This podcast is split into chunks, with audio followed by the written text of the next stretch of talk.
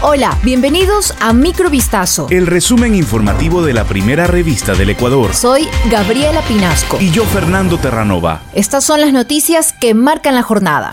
Ecuador cerró 2022 con 332 femicidios, la cifra más alta desde 2014, cuando se tipificó el delito del asesinato a una mujer por razones de género, señaló este martes la Asociación Latinoamericana para el Desarrollo Alternativo Aldea, al anotar que la cifra pone a Ecuador entre los países más violentos contra las mujeres en la región. Geraldine Guerra de Aldea y de la Alianza Feminista para el Mapeo de Femicidios en Ecuador dijo, puede haber mucho subregistro porque hay muchos casos, por ejemplo, de los sectores rurales donde no tenemos acceso al dato y están siendo invisibilizados. Entre las provincias donde hubo más femicidios en 2022 figuran Guayas, Manaví y Esmeraldas. Guerra se preguntó qué está haciendo el Estado para entender por qué se han exacerbado los femicidios y sus formas, pues ya no son mujeres que mueren por disparos, son mujeres que mueren con abuso sexual, quemaduras, con tortura y además que son tiradas en las calles por pedazos, decapitadas.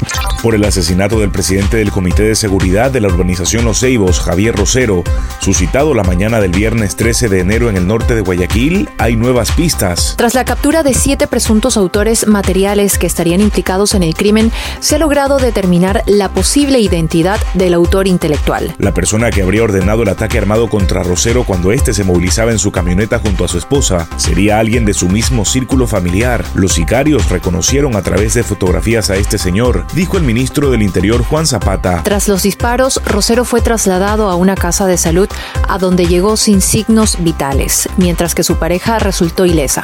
En la provincia de Bolívar, un juez multicompetente dictó prisión preventiva para César Augusto S. por su presunta responsabilidad en el delito de abuso sexual perpetrado contra su vecina de 8 años este fin de semana. Además, dispuso medidas de protección a favor de la víctima. En la audiencia de flagrancia y formulación de cargos, el fiscal de turno Cristian Lucio relató que los hechos habrían ocurrido en San José de Tambo. El padre mandó a la niña a comprar en la tienda. Cuando la niña salió, el hoy procesado, vecino de la menor, también fue al mismo lugar. En ese momento le habría dado 10 centavos a la víctima para que entrara a su casa. Al llegar a la casa, la niña contó lo ocurrido a sus padres, quienes de inmediato avisaron a la Policía Nacional. Aprendieron al hombre en horas de la noche, en el tiempo considerado de flagrancia. Un macabro hallazgo se reportó la noche del lunes 16 de enero dentro de un vehículo parqueado en el sector de Carlos Rubira Infante, en Santa Elena. En el interior del automotor estaban los cadáveres de cuatro personas, dos en los asientos delanteros y los otros en la cajuela. De acuerdo con información preliminar, ciudadanos que cruzaban por la zona se percataron del carro con los cuerpos en su interior y alertaron del hecho al EQ 911. La Policía Nacional fue informada a eso de las 8 de la noche acerca del carro abandonado en la mañana, por lo que agentes de la institución llegaron a verificar lo ocurrido. Sobre los cuerpos localizados en la cajuela del automotor se ha detallado que estos tenían las manos atadas. Se conoce además que esa misma mañana se reportó la desaparición de unas personas en la parroquia Anconcito. La activista ecologista sueca Greta Thunberg fue detenida junto a otros manifestantes este martes durante una protesta contra la extensión de una mina de carbón en el oeste de Alemania, anunció la policía. En unas fotos difundidas por AFP se ve a la activista siendo evacuada por las fuerzas de seguridad cerca del pueblo de Lutzerat.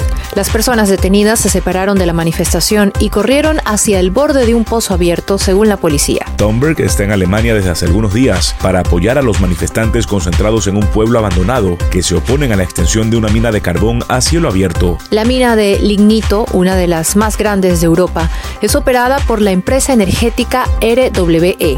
El Ejecutivo considera necesaria su extensión para garantizar la seguridad energética del país tras la interrupción del suministro de gas ruso. Los detractores del plan rechazan este argumento y alegan que las reservas actuales de lignito son suficientes.